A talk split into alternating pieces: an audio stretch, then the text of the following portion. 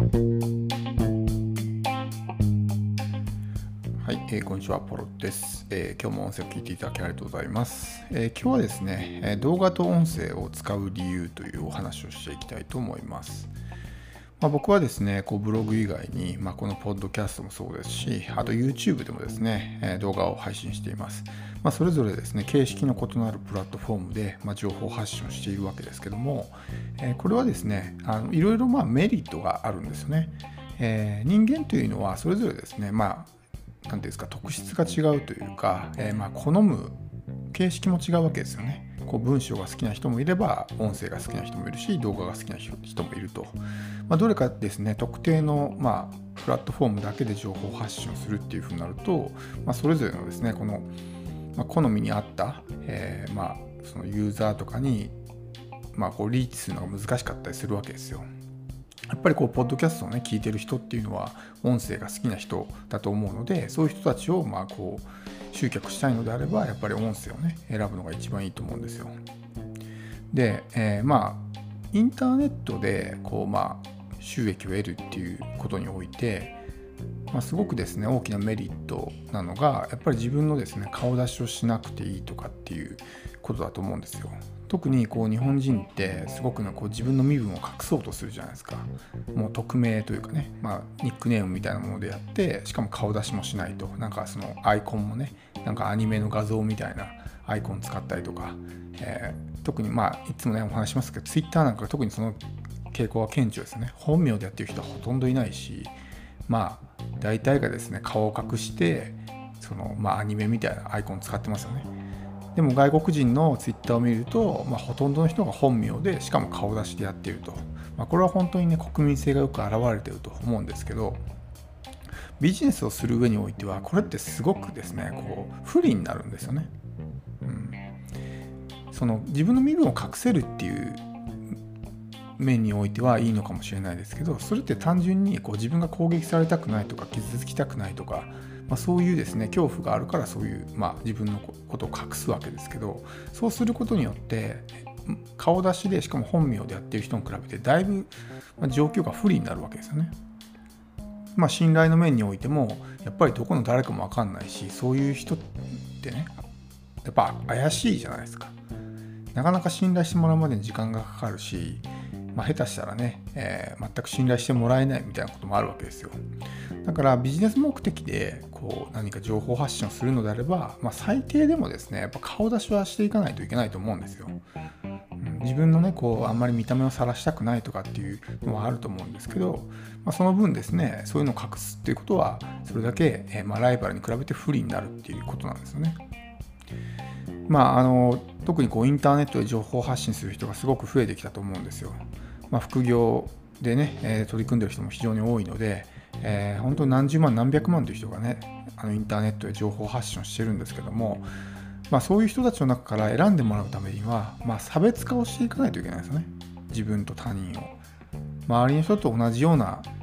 えー状態だったら、まあ、選んでもらうことはまずできないので、え差別化をすることが必要になるんですけど差別化って、まあ、いろんな、ね、要素があるんですけど一番簡単なのは自分のパーソナリティで差別化するってことなんですよ。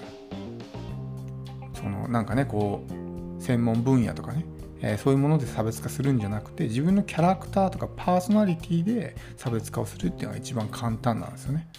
うん、だからそのパーソナリティを出していきたいんであればもちろんね例えばブログみたいな文章でもそういうものって出せますけど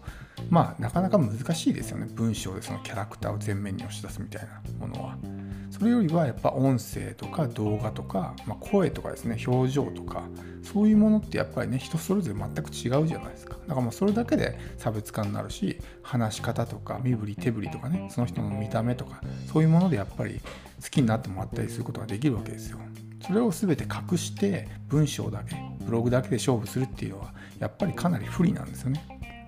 そういう信頼性の面においてもなかなか信頼してもらえないし他者と差別化する面においてもなかなか差別化が難しくなるということなんですよ。でメラビアンの法則っていうものがあるんですけど、えーまあ簡単に言うと、まあ、非言語情報の方が言語情報よりも圧倒的にですね相手に与える影響が大きいっていうまあ、一つの研究結果なんですけど例えば何でしょうねこう言葉ですごくねまあ綺麗事というかいいことを言ってるとしますよねでも顔が完全にこう何て言うんですかもう悪人みたいな顔をしてる人がいた場合に人はどっちをですね信じるかっていったらやっぱ表情だと思うんですよ。どんなに顔あの言葉でね、まあ、いいことを言ってたとしても表情がもう本当になんか詐欺師とかね悪人みたいな顔してたら、えー、やっぱ信用できないと思うんですよね、うん、だから非言語情報が相手に与える影響ってめちゃくちゃ大きいんですよ。なので、えー、そういうね文章だけで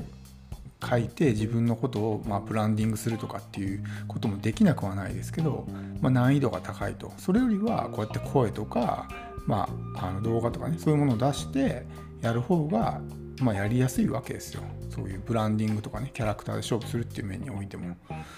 うん、なので、えー、まあ、動画とか音声はですね積極的に使っていった方がいいと思います。特にこれからは、まあ、そういうことをする人が増えてくるのでもうもはやですねブログのみで勝負するっていうのはもう完全に時代遅れになりつつあるというかえー、かなり厳しくなると思います。もちろん情報発信の媒体としてブログをね選択するのはいいんですけどそれ一つだけで勝負するっていうのはもうちょっとかなり難しくなってくるんじゃないかなと思います。よりハイブリッドというかこう音声も動画も使いながらそれぞれの、まあ、好みのね、えー、ユーザーにリーチしながらやるっていうのが、まあ、次世代の、まあ、情報発信になってくるんじゃないかなと思います。僕も今、えー、まあ、ポッドキャストもやってるし、YouTube もやってると。で、YouTube は完全に顔出しでやってるのは、やっぱり自分のことをね、知ってもらうみたいな感じなんですよね。うん。やっぱりこう、表情とかそういうものが出ることによって親近感が出たりするじゃないですか。もちろんねその見た目によってあこの人ちょっと自分嫌いっていう人も出てくるとは思うんですけどその逆の人も出てくると思うんですよ。相手の姿が見えることによってより一層親近感が湧きますよね、うん、ブログを書いてて文章でしかその人のことを知れない場合とその人のね動画とか実際動いてる写真とかねが出てるのを見ればやっぱり親近感が湧くのって圧倒的に動画の方じゃないですか。あとこういう音声もそうですよね。本人の声を聞けるっていうのはやっぱり何て言うんですかそういう信頼関係の構築の面においてもすごく大きいと思うんですよ。文章だけで何かこうねノウハウとか知識とかあるいはマインドセットとかねそういうものを語ってたとしてもやっぱりうん相手に与える影響っていうのはやっぱね、そこまで大きくないのでこうやって定期的にですね音声とか動画とかそういうもので情報発信をしていくっていうのは単純にそのね、えー、異なるターゲットに、まあ、アクセスするっていうだけじゃなくてそういうブランディング効果とか、まあ、信頼関係の構築とかねあるいはその自分のキャラクターを、まあ、打ち出して差別化するとかそういうさまざまな効果があるわけですよ。だから、ま、異なるプラットフォームでこう異なる形式でね文章動画音声それぞれでこう情報発信をするっていうのが一番いいと思うんですよ。まあ、ポッドキャストもあの、まあ、取り組んでる人ってそんなに多くないんですけど簡単にねこう情報発信ができるんで本当におすすめなんですよね。ブログとかだと一記事書くのにやっぱり1時間とかかかったりするんですけど、ポッドキャストって、まあ、大体収録して10分とかで、まあ、アップロードするのもね、本当に2、3分で終わるんで、えー、1本あたりのですねこのエピソードが大体まあ15分もあれば終わるっていう感じなんでもう作業時間が圧倒的に短くて済むんですよ。もちろんもう本当にね上級者になってこだわるんであれば一本一本丁寧に編集してねやる必要があるとは思うんですけど最初の頃っていうのはねそこまでする必要はないしまあ我々はあくまでもねポッドキャスターというかそういう身分ではなくて、まあ、情報発信のね集客媒体の一つとしてポッドキャストを利用しているだけなので編集とかそういうことよりも内容ですね、えー、与えている情報の価値で勝負するっていう方が重要だと思うんで、えー、まあそこまでね編集とかっていうのは気にしなくていいと思うんですよ。なので、えー、もしですねあなたが今こう何かに取り組んでいるのであればこれから起業したいとかね、今副業してるとか、そういう人も全て含めて、まあ、音声と動画、特に動画は自分の顔を出すってことを、